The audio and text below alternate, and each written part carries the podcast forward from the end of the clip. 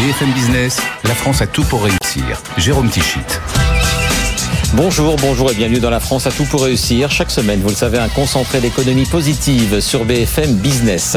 Et cette semaine, trois belles marques françaises, dont deux inscrites dans notre patrimoine culinaire et gustatif. C'est le cas de Mousseline. La célèbre purée en flocons a été créée il y a tout juste 60 ans. Elle a toujours été produite en Picardie et depuis un an, elle a même été rachetée à Nestlé par un fonds français.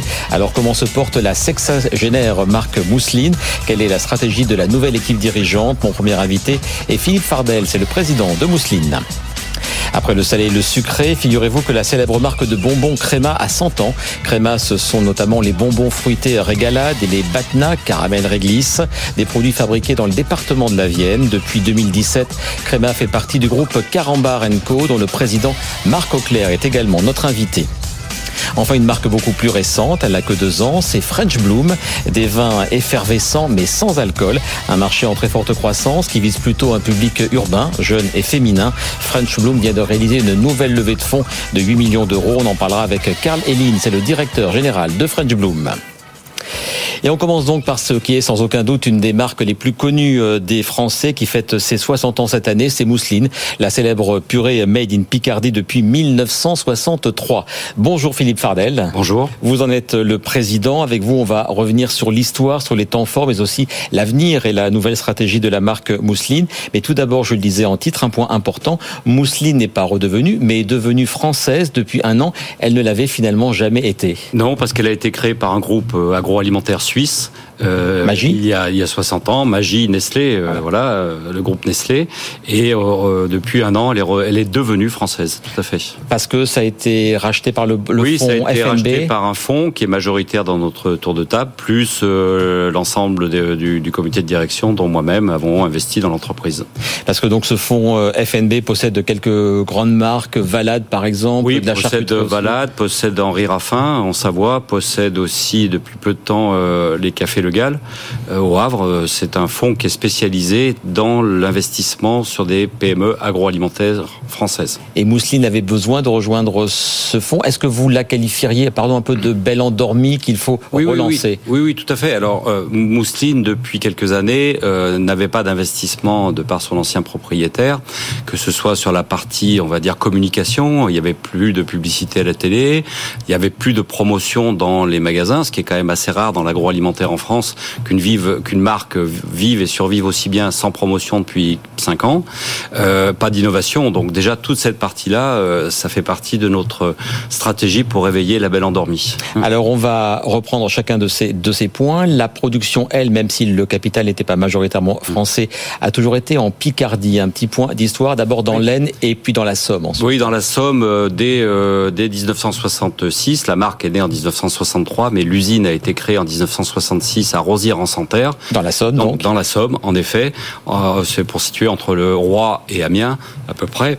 Donc on est dans un territoire de culture de pommes de terre historiquement, ce qui explique l'implantation de cette usine ici et le, je dirais, le, le, le partenariat qu'on a avec les agriculteurs et qu'on continue bien sûr à, à, maintenir avec les agriculteurs. Et le sourcing, il est 100% français des pommes de oui, terre? Nos pommes de terre sont 100% françaises, majoritairement à 80, plus de 90% de Picardie.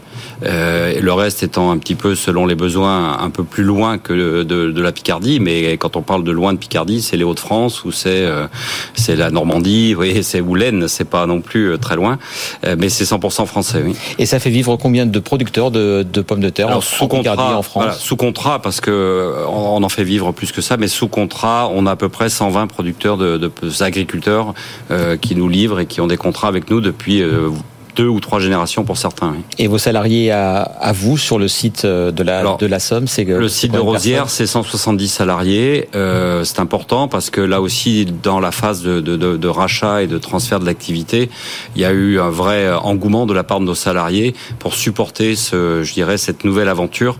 Et voilà, et tous les salariés sont très très motivés pour euh, continuer à développer le site ou à redévelopper le site. Alors cette nouvelle aventure, elle, elle passe entre autres par la communication. Est-ce qu'on a besoin de communication quand on a un taux de notoriété supérieure à 90%. Oui, on en a, on en a besoin parce que même si la marque est connue de, tous les consommateurs, elle perd de la pénétration dans les foyers.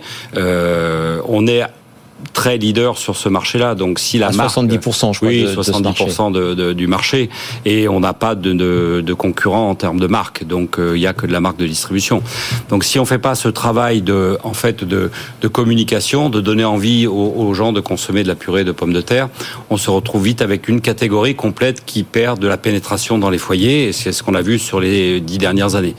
Un petit brin de nostalgie. On va réécouter une publicité. Moi, je fais partie de la génération qui a connu cette publicité sur le volcan. On en écoute un petit, un, un petit extrait. Encore quand je fais de la purée mousseline, je suis sûre que tout le monde en reprend. Moi je fais un petit volcan pour mettre du jus dedans. Ah, je vais en manger tellement que je serai bon comme un géant. Quand je fais de la purée mousseline, je suis sûre que tout le monde en reprend. Purée mousseline, on en reprend. Alors Philippe Fardel, cette publicité, elle est dans tous les esprits. La ritournelle, mmh. je suis sûr que tout le monde en reprend. Ensuite, il y a une campagne, je suis sûr de ce qu'il y a dedans. Ça veut dire que la stratégie, il y a quelques années, avait déjà évolué. Évolué, Et oui. cette campagne de 2023, quelles sont les valeurs qu'elle incarne, cette nouvelle euh, campagne? Alors, d'abord, la, la ritournelle reste la même. Hein, le fond musical reste le même. Ça fait partie de l'ADN de la marque. Le, le deuxième point, c'est que le, le slogan change un peu, puisque c'est maintenant tout le monde est content. Voilà, c'est le nouveau slogan de, de Mousseline. Et euh, on a voulu, entre guillemets, un peu changer la famille Mousseline. Euh, comme vous le voyez là sur l'origine de... C'était euh, bon assez typé avec ouais. une femme au foyer, avec six enfants. donc voilà, on a changé. On a trois familles différentes, trois films différents. Une famille reconstituée, multiculturelle. un jeune couple qui s'installe, on va dire. Et puis un père solo avec un enfant à la maison. Voilà.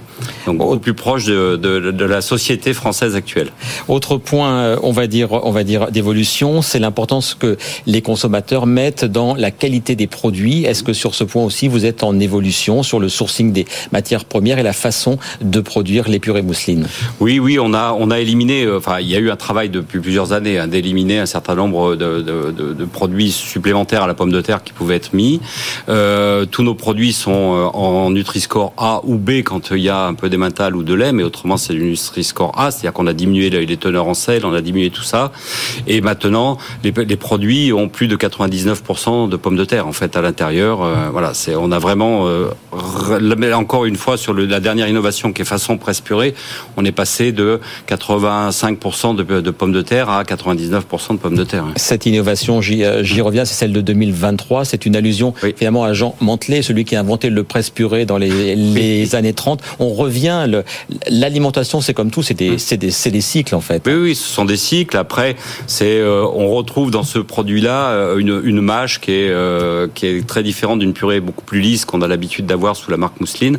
Là, il y a de la fécule de pomme de terre, de la semoule de pomme de terre, pardon, qui, qui gonfle aussi et donc qui donne cette cette mâche au produit. Et c'est cette marque-là, c'est cette gamme-là qui va vers les restaurateurs. Moi, j'ai découvert que vous vous fournissiez aussi la restauration collective, ce que je ne savais pas. Alors oui, on fournit la restauration collective, donc tout ce qui est tout ce qui est école, euh, etc. Notre stratégie future pour 2024, c'est de commencer aussi la restauration commerciale au travers d'un produit justement un peu plus élaboré, avec une façon un peu euh, que l'on va appeler à ma façon, où le restaurateur va pouvoir s'approprier une base, donc de purée de pommes de terre, et puis euh, l'agrémenter à sa façon, bien évidemment un peu de beurre, de lait ou d'autres choses. Et l'international, est-ce que Mousseline est une marque qui s'exporte? Alors, euh, notre business est international déjà. Euh, on fait 75% de notre activité en France, 25% dans 15 pays euh, en Europe.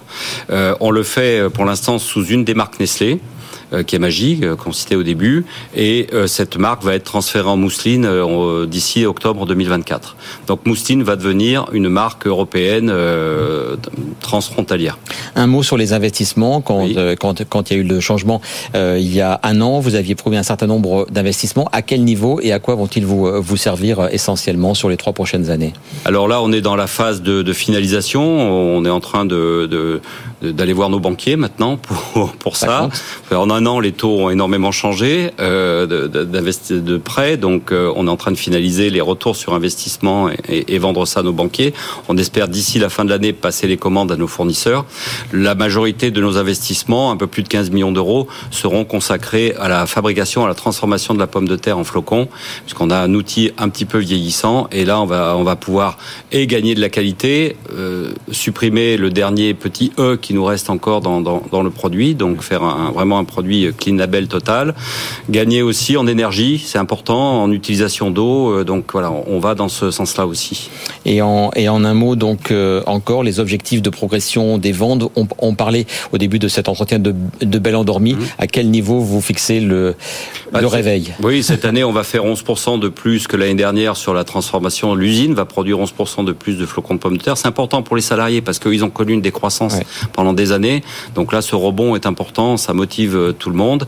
Et puis, bah, on, on devrait passer la barre des 100 millions d'euros euh, en 2024. De chiffre d'affaires. Voilà, de chiffre Vous d'affaires. êtes à 80 combien On va finir, oui, on était à 80 l'année dernière, on va finir à 86, 87 cette année. Bon, avec de l'inflation aussi, ouais. mais on, voilà, il y a une vraie accélération pour l'année prochaine.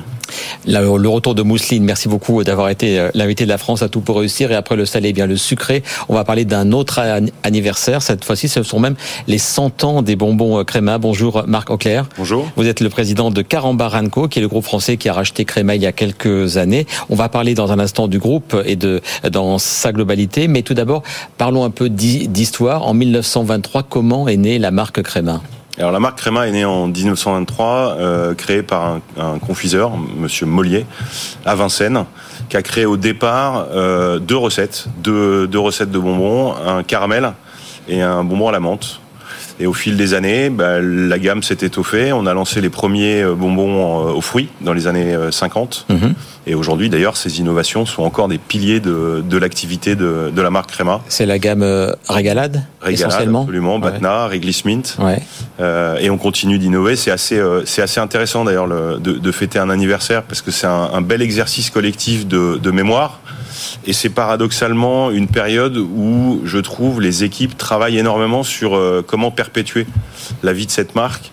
Et je pense que en termes de projets, on n'a jamais eu autant de projets sur la marque Créma pour les années à venir. Donc c'est à la fois fêter un anniversaire, mais aussi se projeter, se projeter dans l'avenir. On parlait des mouvements capitalistiques de Mousseline. Il y en a eu beaucoup aussi pour la marque Créma. Il y a eu beaucoup de propriétaires américains. J'ai même vu, ça m'a surpris, Philippe Maurice, qui a été un ouais. des propriétaires euh, il y a plusieurs décennies. Cette fois-ci, donc, c'est bien, euh, bel et bien un groupe français qui a euh, repris. Un groupe qui est un, un conglomérat, en fait, de plein de confiseries et de chocolats français. Hein, c'est bien ça. En fait, Créma faisait partie d'un pool de marques qui ont été rachetées à un groupe américain, groupe Mondelez, ouais. en 2017. Et le, le, la croyance de départ, c'était de dire ces petites marques finalement dans le portefeuille de ce géant américain étaient sous-exploitées. On parlait de Belle Endormie tout à l'heure sur Mousseline. Euh, c'était un peu ça. Et la conviction, c'était de dire quand ces Belles Endormies deviennent des priorités absolues d'un groupe et se concentrent sur le développement de ces marques, il y a un potentiel incroyable de développement. Et ce groupe, euh, ce groupe Carambar Renko, c'est quoi les grandes marques les plus euh, les plus connues du grand public En bonbon, vous avez Lutti, Malabar, La Pie qui chante, Vichy, qui d'ailleurs fêtera ses 200 ans. Peut-être qu'on se reverra l'année prochaine. Je, on en reparlera. Moi, j'aime beaucoup les pastilles Vichy. Vous donc on pas en, que on en du bonbon d'ailleurs. Vous avez voilà. aussi des marques et du de chocolat. chocolat. Ouais. Euh, Poulain, Suchard, euh, une marque emblématique, pas présente en France, mais qui fonctionne très bien en, dans les pays anglo-saxons en général, mais particulièrement en Angleterre et aux États-Unis, qui s'appelle Terry's. Oui. Ce qui fait qu'aujourd'hui, c'est un groupe qui, euh, un groupe français, euh, le référent français de la confiserie, mais qui fait 50% de son chiffre d'affaires en France et 50% à l'international. Et à part Terry's, est-ce que tous les autres sont produits en France? Est fabriqué. C'est fabriqué en France ouais, aussi, Terry's est fabriqué dans, dans, notre usine de Strasbourg, qui fabrique également les, les rochers Suchard. Et votre votre éventail de sites de production, combien de sites en France et combien de combien de salariés? On a coutume de dire, on a quatre sites de production et un atelier, ouais. donc ça fait cinq en fait. Un site de production à majorité euh, majoritairement Lutti dans le nord, ouais. euh, le site Créma qui est à, à côté de Châtellerault. Euh, à Saint-Genès, euh, on a un site chocolat à Blois qui fait Poulain, un site chocolat à Strasbourg qui fait Thérèse et Suchard, et un atelier, le fameux, qui est considéré comme un site, qui est à Vichy, avec une douzaine de salariés qui fabriquent la mythique pastille Vichy. Si on, si on fait un zoom sur l'usine de Saint-Genès d'Ambière, donc c'est dans la Vienne, c'est là que sont faits les bonbons Créma. les chiffres clés de ce, de ce site en termes de production, en termes de, en en termes d'emploi aussi. Donc le site de Saint-Genès, c'est à peu près 160 emplois qui fabriquent 20 tonnes par jour de bonbons Créma.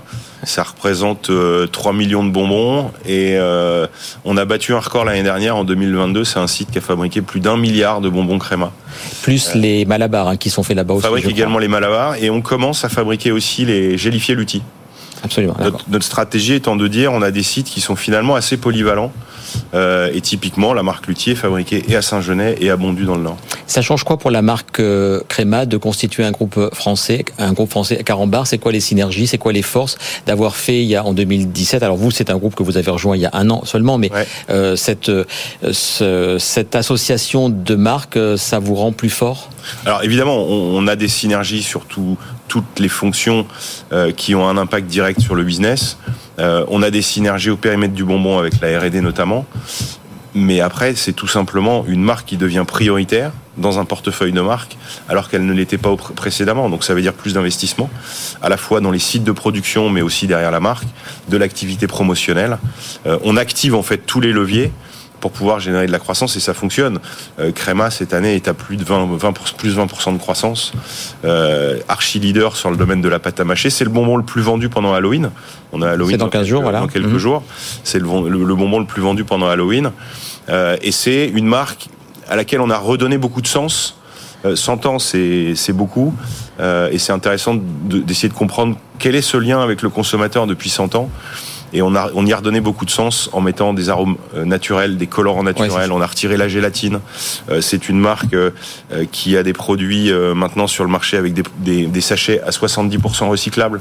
Donc on travaille pour donner du sens auprès du consommateur sans négliger ce qui, à mon avis, a fait son succès depuis 100 ans, le goût unique parce qu'à un moment donné, on, est quand même dans l'alimentaire et il faut des produits de qualité. Et ça, c'est une euh, stratégie. J'ai vu qu'en 2018, c'est une année où le marché du bonbon et des chocolats, c'était pour la première fois depuis très longtemps retourné avec une euh, petite baisse. Il y a eu, il y a 4, il y a 4-5 ans, ce besoin des, euh, des consommateurs d'avoir des produits mieux produits, mieux conçus, mieux emballés. Mmh, absolument. C'était une demande forte et vous l'avez, vous avez. C'est une demande qui est, qui est transversale d'une manière générale dans l'alimentaire et il n'y a pas de raison qu'elle s'applique pas à des produits de confiserie plaisir. On se fait plaisir en achetant effectivement des, euh, de la confiserie, mais on fait pas de concessions sur euh, bah, sur des sujets de société finalement. Hein. C'est la composition de nos produits, c'est la qualité de nos emballages, c'est l'empreinte carbone de l'entreprise, etc. Les 100 ans, ça se fait. Est-ce qu'il y a eu des éditions Je crois qu'il y a eu des éditions spéciales. Et sur quelle base ces éditions spéciales et limitées pour 2023 Alors, on a fait beaucoup d'animations en magasin, euh, d'événements en magasin, et pour l'occasion, on a lancé euh, un produit qui je trouve est un bon symbole. On a beaucoup de remontées consommateurs quand on vend nos produits Créma qui nous disent euh, il n'y a pas suffisamment de, de produits euh, goût cerise dans vos dans vos assortiments. Et du coup, euh, bah, pour le pour, pour l'anecdote, on a lancé euh, on a lancé un, une référence 100% cerise. Donc là, pour le coup, je pense que ça ça va rencontrer les attentes de nos consommateurs. Des séries limitées également euh, pour l'occasion. Playa, Kermesse et Fiesta, je crois. Absolument. Ça voilà. euh, beaucoup d'événements en magasin, de l'activation sur les réseaux sociaux, etc. Une toute dernière question. Vous avez, vous avez le droit de pas me répondre. Pourquoi vous maintenez les bonbons orange? C'est ceux dont personne ne, ne veut quand on distribue des bonbons créma. Ben, en fait, L'orange, c'est plus compliqué. Hein. Si, si, si, on les enlève, je pense qu'on va nous demander de les remettre. Bon, ben voilà, alors. J'ai ma réponse. Merci. Marc Auclair, on va terminer cette émission avec une toute jeune entreprise qui, un jour, on lui souhaite évidemment, va fêter ses 60 ans et ses 100 ans, mais on sera plus là pour le, pour le faire. C'est French Bloom et sa gamme de vins sans alcool. Bonjour, Carl Eline. Bonjour, Jérôme. Vous en êtes le directeur général. Vous êtes notre invité à l'occasion d'une levée de fonds de 8 millions d'euros. On va en reparler dans quelques instants. Mais tout d'abord, donc, euh, au-delà de ces trois mots, vin sans alcool, c'est quoi French Bloom? French Bloom, c'est la réponse aujourd'hui à une demande des consommateurs dans le monde entier, en Occident, à peu près un tiers des consommateurs qui souhaitent être entre amis, en famille, dans la célébration, sans forcément consommer de l'alcool. Voilà. Donc c'est une offre très premium, puisqu'on a ramené tout le savoir-faire des vins pétillants français, mais dans une offre sans alcool. Alors c'est une offre qui a été euh, imaginée, euh, conçue par deux créatrices. Elles ne sont pas là, mais on va les citer euh, évidemment. Euh, Maggie Frère Jean Tétinger et Constance Jablonski. Comment s'est faite cette rencontre et comment s'est fait et est née cette idée de, du concept de French Bloom? Alors les deux femmes étaient amies depuis très longtemps parce qu'elles avaient vécu à New York ensemble il y a une quinzaine d'années. D'un côté, on a Maggie Frère Jean Tétinger qui travaille à ce moment-là au guide Michelin, qui est responsable du développement du guide Michelin, qui est enceinte de jumeaux, qui réalise tout simplement alors qu'elle vit quand même dans un monde de gastronomie pour faire des accords mets et vins, entre autres, qu'il n'y a aucune proposition qualitative lorsqu'elle est enceinte et qu'elle ne souhaite pas consommer d'alcool. De l'autre côté, Constance Jablonski, qui a cette carrière internationale de mannequin exactement, qui travaille dans le monde entier, qui voyage énormément, qui est un peu une ambassadrice euh, du wellness et de la santé, et qui, pour d'autres raisons, n'étant pas enceinte, mais parce qu'elle veut garder, être en forme, veut sortir, veut être avec ses amis, sa famille, mais ne pas forcément consommer d'alcool. Euh, dans le nom euh, de Maggie, il y a Tétinger. Vous me voyez venir, comment est-ce qu'on travaille dans le sang sans alcool quand clairement il y a un lien, alors je ne sais plus lequel, mais il y a un lien avec une des plus grandes familles de, euh, de Champagne Effectivement, le, le, mari de Maggie Tétinger, Rodolphe Jean Tétinger, a monté sa propre maison de champagne qui s'appelle Frère Jean Frère et il fait partie de l'aventure euh, avec nous. Et c'est compatible alors? C'est complètement compatible. C'est un message très important. C'est que aujourd'hui, nous, on n'est pas du tout euh, contre l'alcool, bien au contraire. On en parlait tout à l'heure. Moi, j'ai travaillé pendant 20 ans. Chez Krug Et enfin, chez, voilà, dans le... Pendant 20 ans chez, dans les champagnes d'LVMH, on va dire, et dont 10 ans chez Krug, une magnifique maison de champagne. Et aujourd'hui, on veut répondre avec cette même excellence à une demande, encore une fois, des consommateurs en proposant quelque chose de qualité, parce qu'on est français, parce que les meilleurs vins pétillants dans le monde sont français. Et aujourd'hui, on veut proposer la même offre, mais sans alcool. On va parler du produit dans quelques instants, mais c'est vrai que l'alcool, il est associé au côté festif, convivial, ça désinhibe un peu dans certaines mesures évidemment, comment est-ce qu'on arrive à garder cette, euh, cette image de boire avec le plaisir que crée l'alcool? Pardon de ce, ce, petit raccourci, mais vous, vous voyez ce que, ce que je veux dire. quoi. Alors je vois très bien ce que vous voulez dire, parce que c'est des discussions que nous avons constamment avec nos clients et nos clientes, parce que 80% de nos, de nos consommateurs sont des consommatrices effectivement, lorsqu'on veut être ensemble, lorsqu'on veut être dans cet instant de convivialité, nous sommes parfois en recherche de l'ivresse et donc en recherche de l'alcool.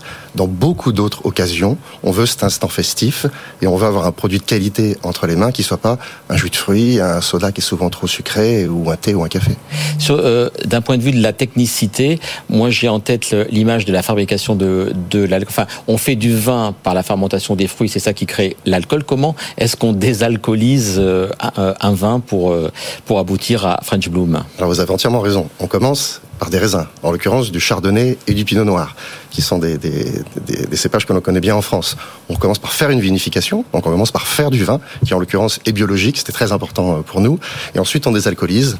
Dans notre cas, on a choisi une méthode traditionnelle, c'est une méthode sans aucun ajout de produits chimiques, c'est complètement naturel. C'est mécanique, même si je peux le dire ainsi. Ça s'appelle distillation sous vide et sous pression à froid.